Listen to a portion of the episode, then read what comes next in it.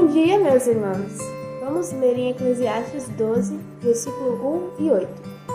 Lembre-se do seu Criador nos dias da sua mocidade, antes que venham os dias maus e cheguem os anos em que você dirá: Não tenho neles prazer.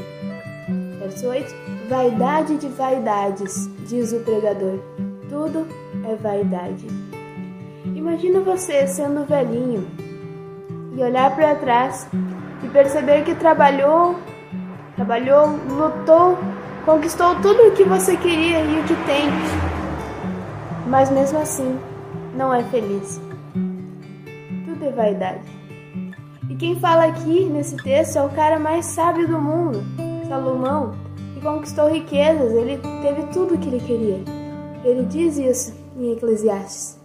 Riqueza, glória, mas mesmo assim percebeu que nada disso valia a pena.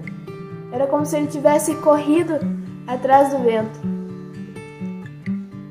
E que nada disso valia a pena se não fosse direcionado por Deus.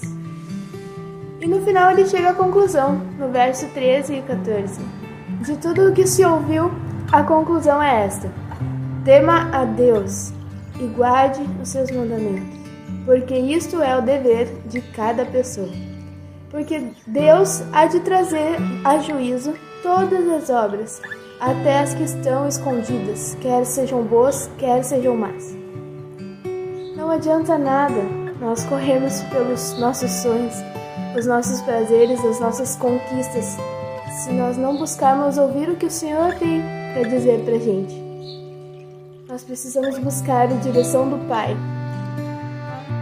Ele nos dá essa direção através da Bíblia, através da oração, do jejum. Busque a vontade de Deus. Obedeça a Ele. E no final da sua vida, você vai olhar para trás e ver que valeu a pena servir esse Senhor. Porque a tua vida não foi desperdiçada na presença de Deus.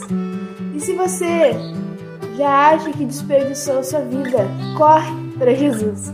Deixa Ele trabalhar em você através da palavra dele através da Bíblia, nenhuma conquista terrena nos fará felizes de verdade.